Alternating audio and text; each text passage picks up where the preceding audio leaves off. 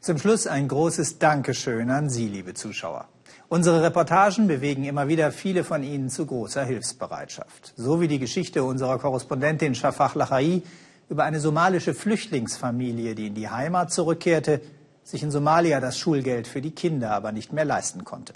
Viele Zuschauer haben gespendet und so den Kindern den Schulbesuch doch noch ermöglicht. Mogadischu im Oktober letzten Jahres. Amina Adan und ihre Kinder waren Flüchtlinge. Jetzt sind sie zurück in ihrer Heimat Somalia. Die ersten Schritte sind schwer. Wir sind dabei, als Amina erfährt, wie hoch die Schulgebühren ihrer Kinder sind. 500 Euro pro Jahr.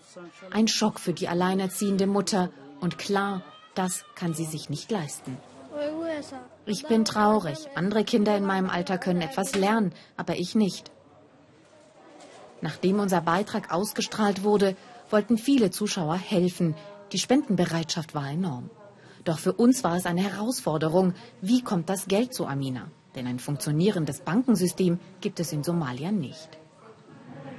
Also ist unsere Kollegin Asia Shidane nochmal nach Mogadischu gereist und hat die Schulgebühren für Aminas Kinder persönlich bezahlt. Ohne das Geld der Zuschauer hätte sich Amina nie die Schulgebühren leisten können. Das Kapitel Schule wäre für ihre Kinder ein für alle Mal vorbei gewesen.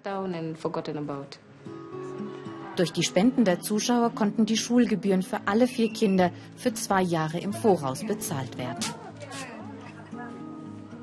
Oh Sie haben sich wahnsinnig gefreut. Das war wie ein Geschenk des Himmels.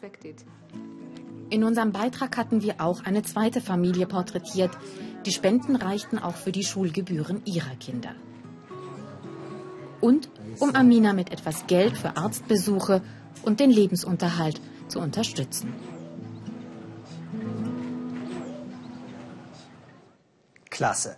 Das war der Weltspiegel für heute. Schön, dass Sie dabei waren. Ihre Meinung ist uns wie immer willkommen, zum Beispiel auf unserer Facebook-Seite. Da gibt es schon lebhafte Diskussionen über die Beiträge von den Malediven und aus Großbritannien.